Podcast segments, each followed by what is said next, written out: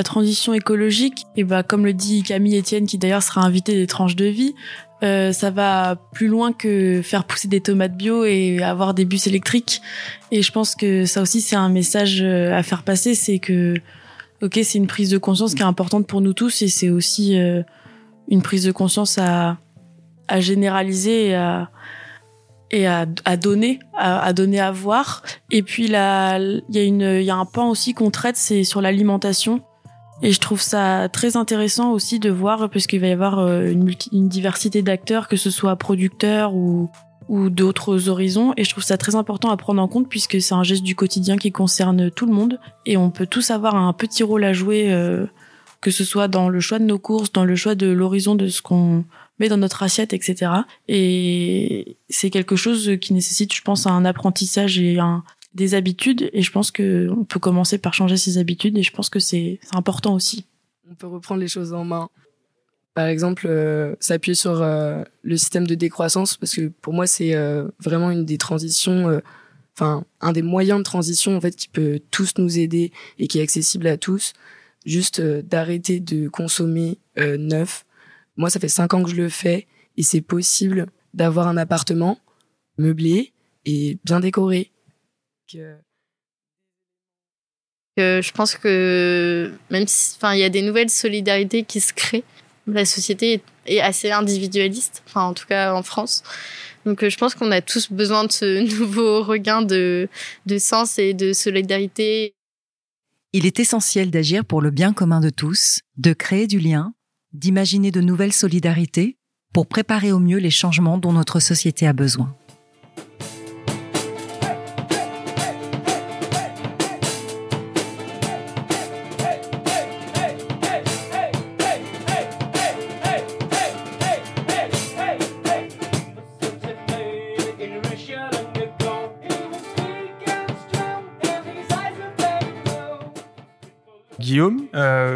Je suis designer d'interface, euh, père de famille aussi. J'ai 38 ans et, euh, et je m'intéresse beaucoup en fait euh, à l'écologie, bah, aussi pour mes enfants, pour savoir un peu quel monde on va leur laisser après, quoi.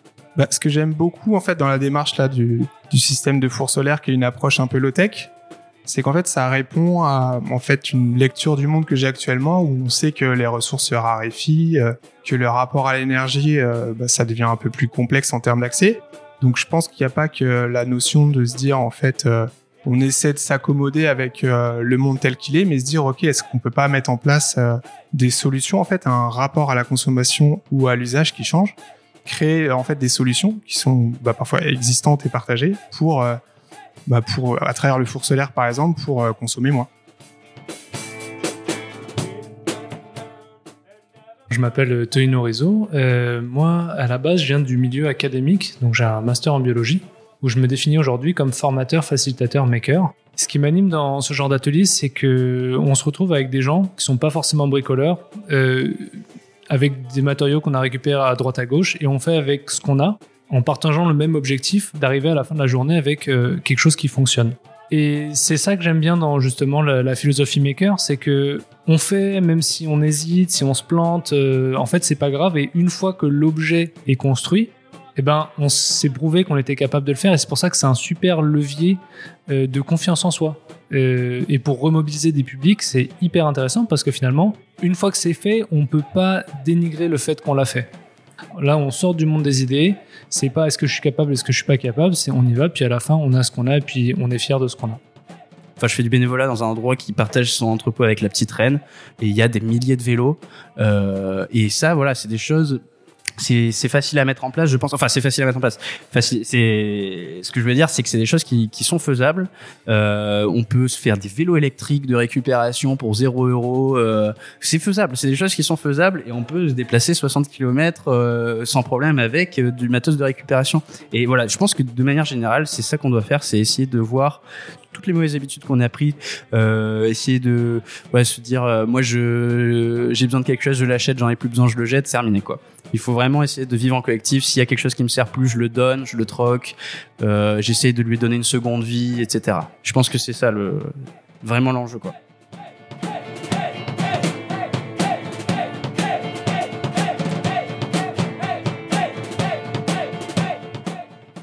Guillaume et Lucas ont participé à l'atelier Le Soleil Donne qui a eu lieu le samedi 19 et le dimanche 20 mars à l'Hôtel Pasteur à Rennes. Ils se sont rencontrés et ont fait équipe avec d'autres participants pour construire un four solaire. L'atelier Le Soleil Donne a été organisé par l'association Climate Change Lab, créée par Hugo Bain. Hugo Bain nous explique ici le principe de cet atelier, mais aussi son engagement pour le bien commun, ainsi que pour le réseau des Fab Labs.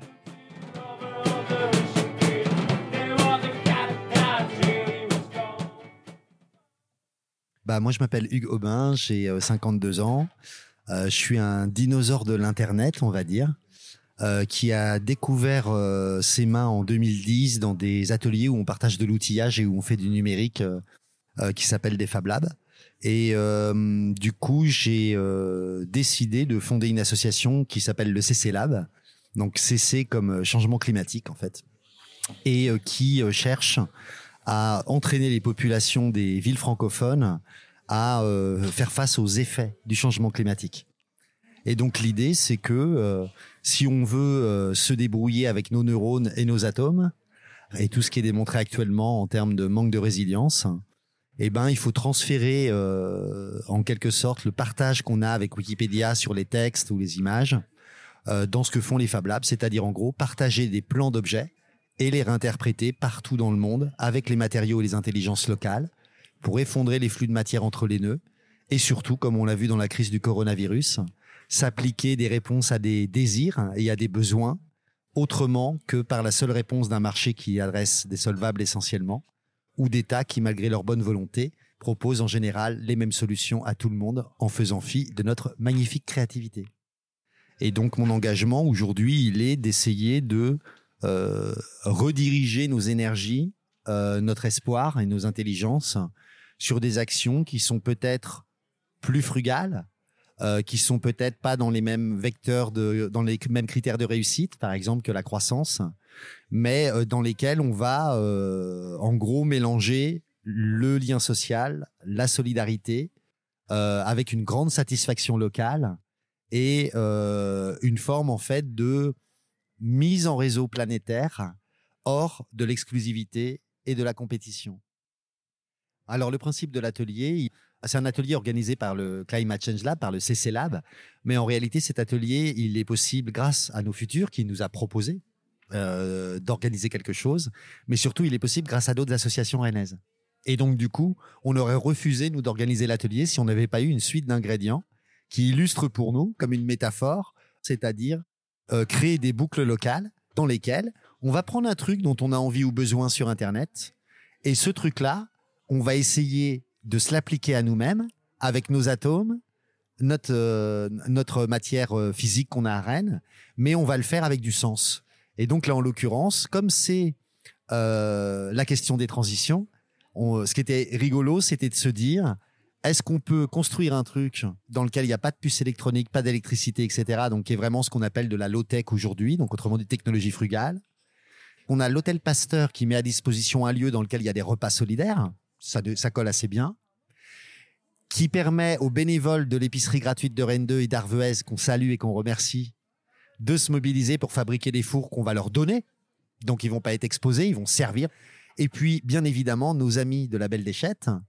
Et en gros, on doit se débrouiller avec ce qu'on trouve là-dedans pour interpréter des plans qui sont sur Internet avec un outillage qui nous est prêté par le Fab Lab écologique de la Belle Déchette qui s'appelle l'Atelier commun.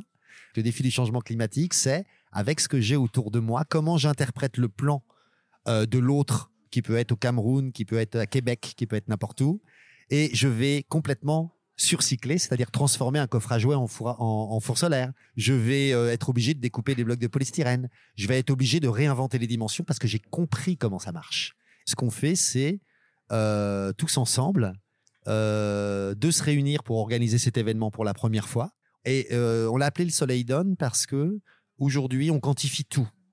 On quantifie euh, le prix de l'eau potable, le prix de l'essence, etc. La plupart des choses viennent quand même de la nature au, départ. Et euh, on parle par exemple du soleil comme euh, ou du solaire comme d'une énergie renouvelable, et ça nous fait oublier deux choses. Donc la première, c'est que le soleil, lui, compte pas, et les hommes, c'est rien dans son histoire. Il était là bien avant, bien après.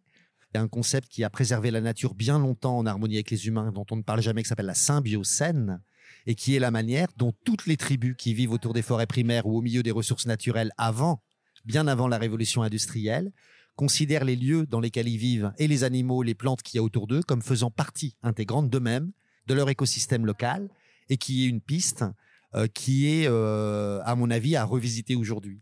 Donc, le truc, c'est on compte tout sauf l'essentiel. On fabrique pas l'air qu'on respire et euh, on l'oublie. On fabrique pas le soleil qu'on a au-dessus de nous et on l'oublie. En ce moment, on a besoin de se donner aussi entre nous. je pense pas mal de choses pour remettre du sens. On a contacté un quelqu'un qui a mis des plans sur le site d'une association remarquable euh, euh, qui est en connivence, le Lotec Lab. Et il s'appelle David Mercereau. Et en fait, il nous a donné quelques conseils euh, au téléphone. Et euh, on est dans la même aventure que les participants. Et euh, ça fait aussi le charme de la chose, c'est-à-dire qu'on est dans la non-performance. On a tous envie de faire des fours qui marchent. Donc les Fab Labs, en gros, ce sont des ateliers de fabrication numérique inventés aux États-Unis il y a une vingtaine d'années et donc, du coup, on va mettre à côté les unes des autres des machines-outils. Et le but, c'est de trouver des formats numériques qui font que euh, je puisse euh, télécharger par Internet des plans et en gros fabriquer à peu près n'importe quoi euh, sur base de plans et avoir le contraire d'une usine spécialisée. Et donc du coup, ils ont ils ont à l'époque écrit une charte très très large dans laquelle il est dit que c'est un lieu d'essai-erreur. Ça n'est pas un lieu de business, même s'il peut se développer à côté. C'est un lieu d'invention et de propagation de prototypes. Et la propagation se fait par la mise dans le bien commun de l'humanité, notamment. Et euh, ce qui s'est passé, c'est que ces ateliers, il y en avait au départ euh, quatre en France, donc euh, au début des années 2000, puis ensuite 17, et aujourd'hui il y en a 230. Euh, dans le monde, il y en a 2000. Donc c'est-à-dire tout l'outillage est partagé. Il y a une grammaire avec quatre types de machines, et ils sont à l'image de là où ils sont. Par exemple, au Pérou, dans les Fab Labs, il y a des métiers à tisser. Et ce qui va être le carburant de ces Fab Labs, c'est un carburant humain qui sont des gens très divers qui les fréquentent pour fabriquer tout et n'importe quoi. C'est-à-dire la charte des Fab Labs dit que dans les Fab Labs, on peut fabriquer tout sauf des armes. Moi, je travaillais pour Rennes Métropole et avec mes camarades, on a fondé le Lab Fab qui compte quand même aujourd'hui 22 ateliers sur Rennes et Rennes Métropole. Donc, c'est un des plus denses de France. Lui, Thomas Diaz, qui l'a dit, c'est en fait, si les métropoles devenaient des Fab Labs sur le principe, on partagerait les plans d'objets dans le bien commun de l'humanité, on effondrerait les flux de matière et on apprendrait à recomposer non pas des petits fours solaires ou des petits trucs, mais on arriverait à reprogrammer les usines. On arriverait à surcycler nos matériaux qu'on jette. On arriverait à réadapter nos variantes climatiques. Ça crée beaucoup d'espoir. Et donc, ce qu'on essaye de faire euh, avec les, les Fab Labs, on renonce à l'exclusivité. Et il vaut mieux quelque chose d'imparfait qui soit réinterprété, mais partagé, entre des villes qui coopèrent, des villages qui coopèrent, des, entre guillemets, groupes d'habitants qui coopèrent, que des choses qui ne sont accessibles qu'à ceux qui prennent les décisions pour les autres. Une recyclerie plus infablable, plus des lieux ouverts au public, plus des bénévoles, plus des plans sur Internet. C'est peut-être juste un petit rouage de grosses moulinettes territoriales qu'on pourrait construire.